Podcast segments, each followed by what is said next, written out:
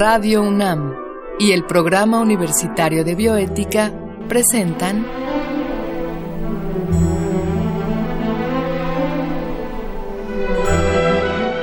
El Árbol de las Ideas. Bioética, Ciencia y Filosofía para la Vida. Con Paulina Rivero Weber.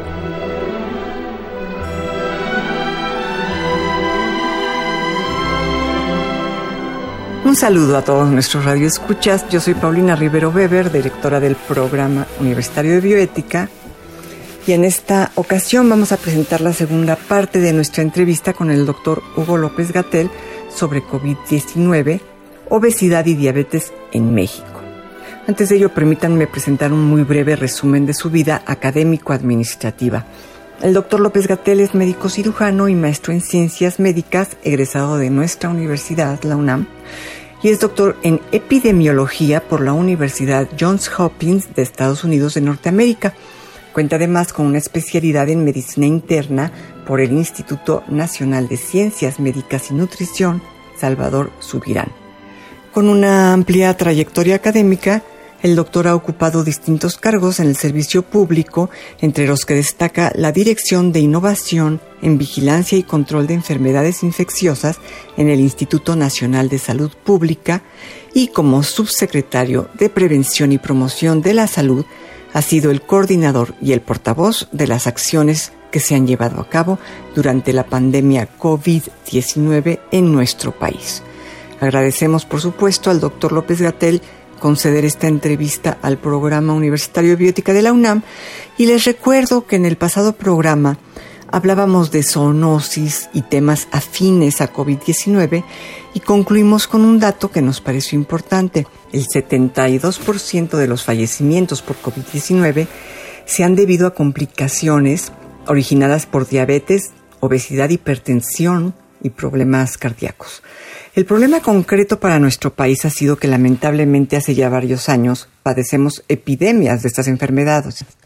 Escucharemos ahora la respuesta del doctor López Gatel a la pregunta sobre por qué hemos desarrollado estas epidemias de diabetes y obesidad que a su vez han provocado hipertensión y otras enfermedades.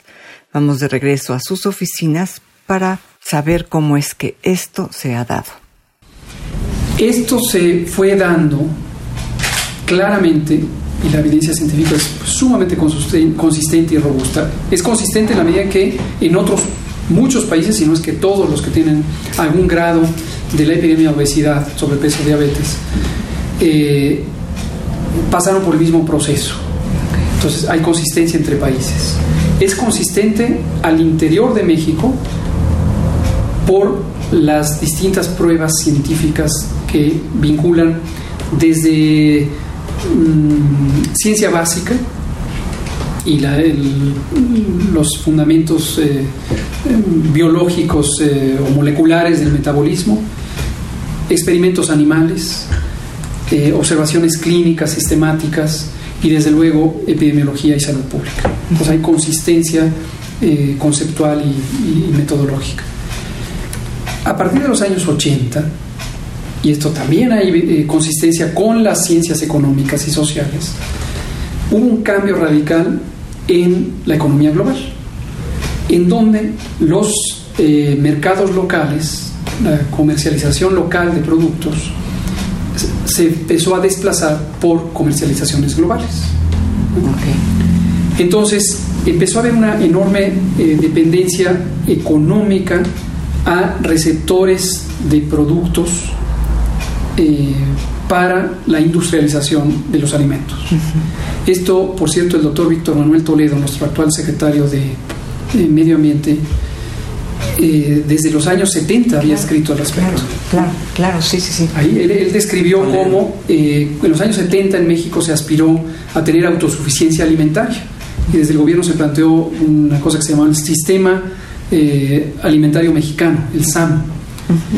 Pero describía al doctor Toledo, y por eso me permito citarlo, que, y ponía, eh, uno de los ejemplos eran los cereales, el maíz, la planta nativa de Mesoamérica, emblemática, más asociada con nuestra, eh, historia, nuestra, historia nuestra cosmovisión, todo. El maíz empezó a dejar de ser un producto de consumo local, ya no digamos autoconsumo familiar, sino producto local, para ser un insumo de la industria originalmente por el uso directo, los cereales eh, industrializados, las hojuelas de maíz. Pero posteriormente, y por eso el maíz es emblemático, porque del maíz se, extrae el jarabe de alta fructosa. El jarabe de maíz de alta fructosa. Jarabe de maíz, claro. Es un concentrado de fructosa extraída del maíz que se usa en prácticamente todo producto industrializado de consumo eh, oral, como edulcorante principalmente, como estabilizante. Y los eh, salsas que son embotelladas, las, obviamente los refrescos es su fuente principal de edulcorante. El jarabe de maíz. El jarabe de maíz. Los eh, productos horneados, todo casi lleva jarabe de maíz. Entonces, este cambio económico no hay que perderlo de vista. Es el fundamento económico de la epidemia de obesidad, sobrepeso, diabetes.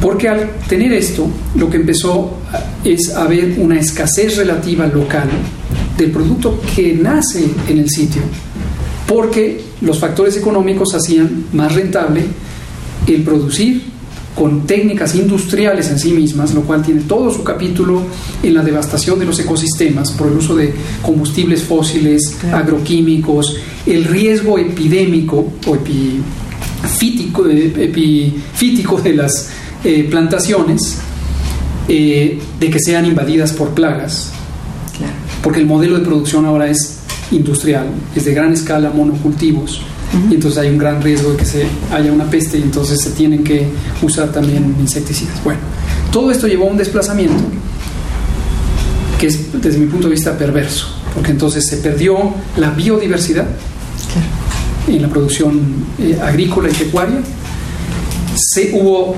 quiebras económicas locales, nos volvimos económicamente dependientes de la producción de, los, de otros países, de otros países. Exportamos productos originales de nuestra biodiversidad convertidos en oligocultivos y oligoindustrias pecuarias hacia otros centros y nos devuelven productos de bajo valor nutricional y altísimo contenido de azúcares, fructosa mayormente, eh, sales, grasas, sobre todo grasas saturadas y en general calorías. Y este es el motor fundamental de estas epidemias. Entonces, deconstruir este proceso es una cosa muy compleja. ¿por qué enfatizo esta parte estructural? Porque un distractor de las políticas públicas efectivas para lograr prevenir, controlar, reducir estas enfermedades crónicas ha sido voltear a ver al individuo como el sujeto responsable de la alimentación. Entonces la trampa consiste en asumir que la decisión autónoma de qué me llevo a la boca como producto de alimentación es mía. Es mía. Y a, y a señalar la obesidad como un como pecado. Un pecado, un mal de los individuos, exacto. Y hay ocurre un fenómeno que está muy estudiado en la salud pública, que es el culpar a la víctima. La víctima de la epidemia de la obesidad son todas las personas que han sucumbido ante esta epidemia. Entre paréntesis, es una epidemia que se propaga, por cierto. Hay, estudios muy interesantes de redes sociales. Eh, Christakis, un académico de la Universidad de Harvard, eh, estudió la contagiosidad de la obesidad. Entonces, esto es súper interesante. Nicolás Christakis eh, y su grupo tomaron un estudio que existía y que fue emblemático para entender el origen de la enfermedad cardiovascular eh, que se hizo en, Massachusetts, en donde estudiaron a lo largo de muchos años eh, una cohorte, un grupo de, de personas y eh, lo siguieron a lo largo del tiempo para entender qué papel jugaba eh, la alimentación en la actividad física, el consumo de tabaco, por supuesto, el exceso de colesterol en sangre como una de las expresiones de los trastornos metabólicos en la génesis de los infartos cardíacos. Este estudio ha durado eh, más de 40, 50 años, estudió ya tres generaciones, ahorita están los nietos y nietas de la cohorte original. Y entonces este doctor Christakis tomó los datos de 40 o 50 años y analizó las relaciones sociales, las redes de interacción social, para mostrar que las personas con obesidad entran en relación con personas sin obesidad y la conducta alimentaria y la consecuencia en la obesidad se modifica en las personas que son expuestas a estas relaciones. Pero bueno, ese es un paréntesis porque ese es un aspecto individual de contagiosidad. El motor fundamental es ¿qué, nos, qué podemos comer. Si salimos a la calle buscando verduras y no hay manera de encontrarlas, o buscando frutas, o buscando agua natural, y lo que encontramos, o cereales o semillas no procesados industrialmente, y lo que encontramos son refrescos y pastelillos y papitas y caramelos y eh, productos semi-industrializados con azúcares añadidos, mayormente fructosa. No hay manera de pedirle a una población que se proteja o se resista a la epidemia de obesidad por decisiones individuales. Entonces, ciertamente hay dos factores importantes en la prevención. La realización de actividad física, no hay duda que es importante, pero se conoce desde hace muchas décadas que la posibilidad de compensar el exceso de consumo de calorías con actividad física no tiene un balance que sea viable en la vida cotidiana de la mayoría de los individuos. Por ponerlo de manera ilustrativa, pero completamente real, el exceso de calorías que consume una persona promedio en México, para compensarlo con actividad física, requeriría que la persona corriera un maratón cada tres días por años. Imagínense. Qué barbaridad. ¿Quién va a correr un maratón todos los días o cada tercer día para compensar el exceso de calorías que tiene su dieta promedio? Y el otro elemento es el asunto de la educación. Y ahí también hay unos supuestos que vale la pena desmitificar. Y uno muy importante es pensar que todas nuestras decisiones son racionales. Si nuestras decisiones fueran racionales, no existiría la publicidad. Y los estrategas y creadores y creativos de la publicidad lo saben perfectamente. Las decisiones no son racionales. La enorme mayoría de nuestras decisiones cotidianas dependen de otro tipo de pulsiones y de otro tipo de circuitos neuronales que nos llevan a la avidez de ciertos productos o de ciertas eh, modalidades de nuestro comportamiento, incluyendo la alimentaria. Entonces, para no dejar la pregunta sin responder, ¿qué podemos hacer y qué vamos a hacer? Actualmente nosotros decidimos, uno, llamarle a las cosas por su nombre. Dos, enfrentar las resistencias sociales, incluidas las económicas y los intereses económicos, que han estado cobijando los determinantes estructurales de la epidemia de enfermedades crónicas. Y independientemente de que vamos a promover el ejercicio, de que vamos a eh, expandir la capacidad gubernamental de contribuir a la educación eh, en salud y nutricional, estamos abordando los determinantes estructurales. Un ejemplo es esto, los etiquetados. Que fue una de nuestras primeras intervenciones. Estos etiquetados han causado una revolución, no solo en América Latina, donde también existen en Chile, en Perú, en Ecuador, sino en Israel, Francia, Reino Unido, en muchos lugares, porque lo que permiten es que la persona consumidora tenga una información clara, explícita, no ambigua, de qué es saludable y qué no. Sí, es una bendición. Los etiquetados es una verdadera bendición porque no sabía uno lo que estaba comiendo. Claro, Y el etiquetado que existía en México, que no se inventó en México, que se inventó en, complejos industriales eh, globales, por diseño para distraer la atención, simulando que se le está dando información al público, a la persona consumidora, están confundiendo, se le está confundiendo. Sí. Entonces vamos a hacer eso. Hemos planteado impuestos. Los, los impuestos son una medida efectiva. Desde luego hay que considerar ahí el concierto general de las economías y no necesariamente se pueden de manera inmediata, pero los hemos considerado. Y sobre todo, cambiar estructuralmente el sistema agroalimentario. Por eso empecé con la descripción de lo que ocurrió en los años 80. Okay. Queremos revertir a través de múltiples intervenciones, intervenciones multisectoriales, en lo económico, en lo fiscal, en lo agrícola, en lo tecnológico, en el acceso a agua. El acceso a agua es fundamental, fundamental. Son múltiples intervenciones que estamos haciendo en conjunto y la meta es tener un sistema agroalimentario socialmente justo, saludable, ambientalmente sostenible, que además resultará en mayor competitividad económica. Esa es la meta que tenemos con las políticas que hoy estamos articulando. Pues ya no le hago la siguiente pregunta, porque precisamente tenía que ver con si estar mal alimentado o comer mal eh, de alguna manera tenía una relación con la pobreza. Esto es. Sí lo tiene. Claro, sí lo tiene. Me lo está respondiendo. Pero lo tiene además, y qué bueno que se hace la pregunta porque vale la pena destacar y también un poco desmitificar la noción convencional de que pobreza es igual a desnutrición, es decir, mala nutrición por carencia, cosa que es cierto, no hay duda que es cierto, pero en México y otros países de economías, eh, como las clasifica el Banco Mundial, eh, economías eh, intermedias o altas e intermedias, ha habido una transición en los últimos 20 años.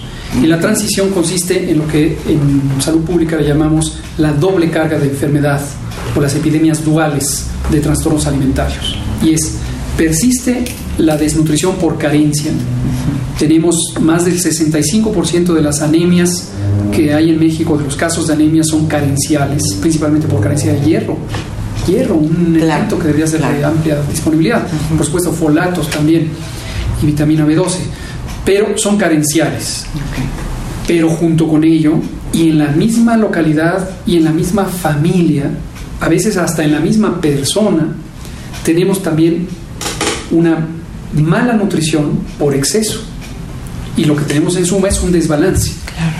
Ok. Yo quisiera saber, ¿usted a qué le adjudica o por qué considera que ha tenido esta aceptación tan desmedida, esta simpatía de la gente, eh, siendo que generalmente el portavoz de una pandemia no, bueno, está la costumbre, estaba la costumbre de matar al, al, portavoz de malas noticias, ¿no? bueno, generalmente los portavoces de, malas noticias no son muy bien recibidos, sin embargo, usted cuenta con un respeto impresionante, con una gran admiración de, de muchas personas. Y por otro lado, eh, una crítica que llega a ser grotesca y a, veces ridícula, ¿no? A veces raya en, parece un chiste, ¿no? Porque no puede decir una cosa sin que la transformen y hagan otra cosa. ¿A qué le adjudica usted esta, eh, estos extremos en la forma en que es recibido por nuestra población, ¿no? O aceptado con toda la admiración y el agradecimiento, o criticado de una forma que, que llega a ser absurda. ¿Tiene usted alguna idea de pues, qué se deba eh, esto? Pensemos en los adversarios primero, los críticos. Las personas críticas, y expreso mi respeto por la crítica, estoy convencido, desde luego, que la libertad de expresión, la libertad de prensa son valores fundamentales en una sociedad. Estoy convencido que a nivel de cada persona que se expresa, es muy útil que lo haga de una manera crítica me formé en la actividad científica, la actividad académica, y usted sabe que la naturaleza de la actividad académica incluye sistemáticamente la crítica, así, es como crece el conocimiento eh, y la ciencia. Entonces eso no me preocupa. Por cierto que cuando he expresado también esta postura, también se me deforma como diciendo que, eh, que no. Entonces, no le importa. lo que sí veo yo en, en las eh, supuestas críticas, sobre todo las que son muy estructuradas, en las redes sociales eh, sociodigitales o en los medios de comunicación formales, prensa escrita, radio, televisión, es que es una crítica que efectivamente no es tal crítica, sino que es denostación y se separa del elemento que teóricamente o que hipotéticamente quisieran criticar.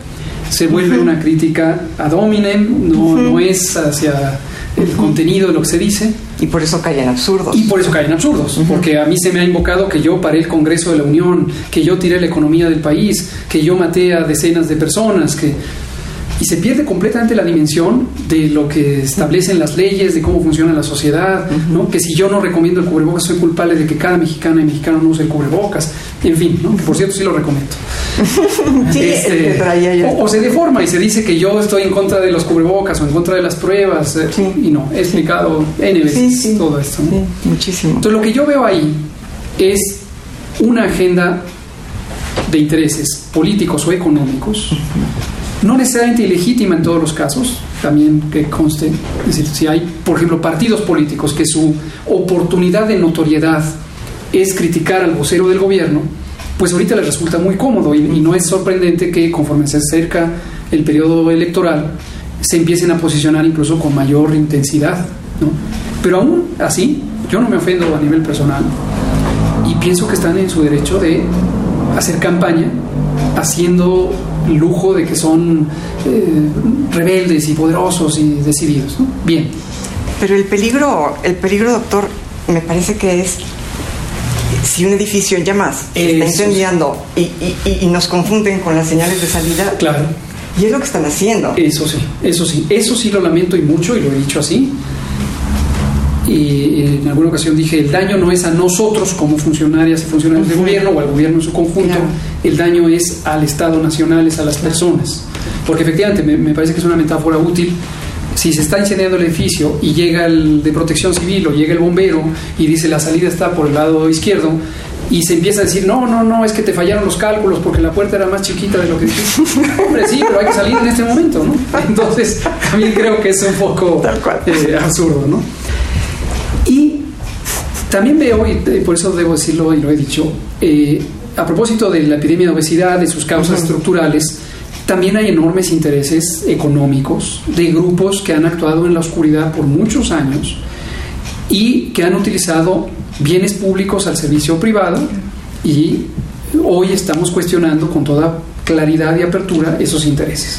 Entonces, muchas son campañas sistemáticas. Una de las cosas que me llama la atención es el discurso construido. Si uno analiza lo que sale en ciertos periódicos, sobre todo en las primeras planas, lo que sale en redes sociales de ciertos actores y actrices sociales, eh, columnistas, editorialistas, etcétera, desde más o menos unos, desde marzo más o menos, cuando empezó la fase 3 de la epidemia, ensamblaron un discurso construido en donde uno puede ver siete, lo que le llamo la- las siete eh, mentiras eh, prefabricadas. Que si no le atiramos al pico la epidemia, que si los cubrebocas, que si las pruebas, que si la duración de la epidemia, que... y entonces las repiten y las repiten y las repiten y las saca cada quien con pequeñas variaciones, pero es el mismo discurso. No voy a decir que sospecho que esto atiende a que hay una articulación formal, porque entonces van a decir que tengo una teoría conspirativa, pero yo no descartaría que hay una intención estructurada, puedo ver perfectamente las relaciones incluso de conocidos entre varios de ellos y ellas, o con una firma de estas eh, de asesoría en medios Claro. que haya dicho, a ver, vamos a analizar el discurso del gobierno de México, vamos discurso de López Gatel y vamos a pegarle por aquí. Y los elementos son tres o cuatro, son minar la credibilidad de la acción técnica del gobierno, acusar de que hay una intención política, se me ha preguntado N veces que si quiero ser diputado, senador, etcétera. Yo no vengo del mundo político, yo vengo del mundo técnico, no milito en partido alguno.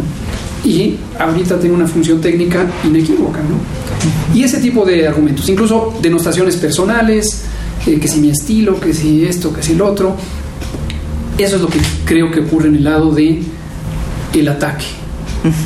No descarto, y para que quede también claridad de ello, que también hay un conjunto de la sociedad, entre otros del mundo académico, pero también de otros foros, que tiene preocupaciones y tiene matices de opinión respecto a la conducción técnica de la epidemia, y que de repente al no encontrar un, un grupo con quien expre- expresarlo, pareciera que se suman a estos ataques. Ok. Pero yo no me lo tomo en paquete y distingo con, espero, razonable claridad lo que es una crítica y dice, oigan, saben que su esquema de comunicación no es suficientemente claro, oigan, saben que amplíen lo de las pruebas, por ejemplo. Lo de las pruebas hay una zona gris. Hay académicas y académicos que formalmente dicen, por esta y esta razón técnica, sugerimos que se hagan más pruebas de laboratorio para el diagnóstico de COVID.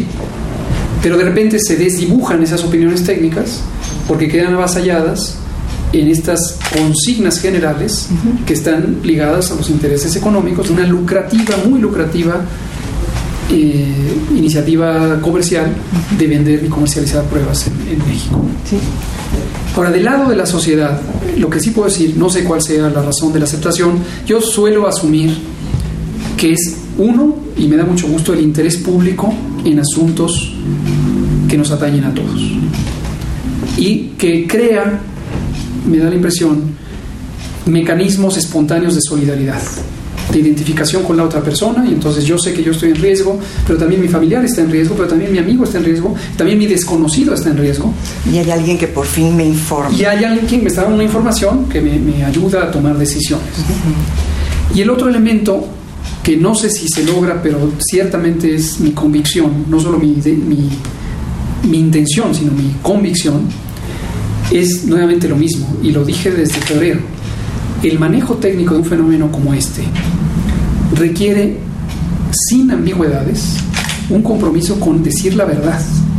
Si el escenario es benévolo, se dice y se celebra. Si el escenario es adverso o las cosas no van bien o tenemos que dar reversa en alguna acción o hay un exceso de mortalidad o se están llenando los hospitales, se dice con la misma claridad.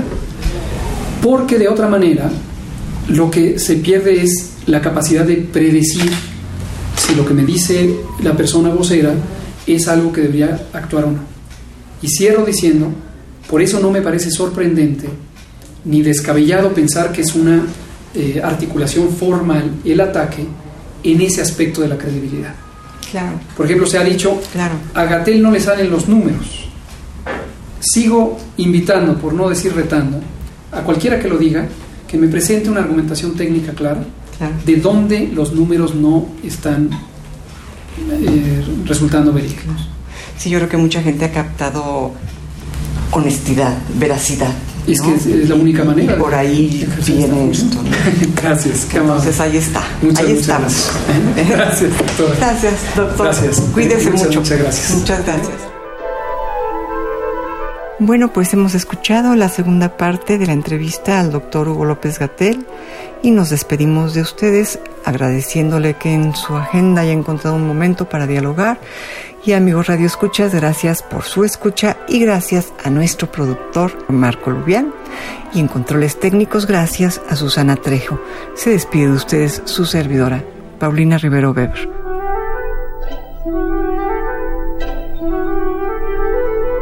Radio UNAM y el Programa Universitario de Bioética presentaron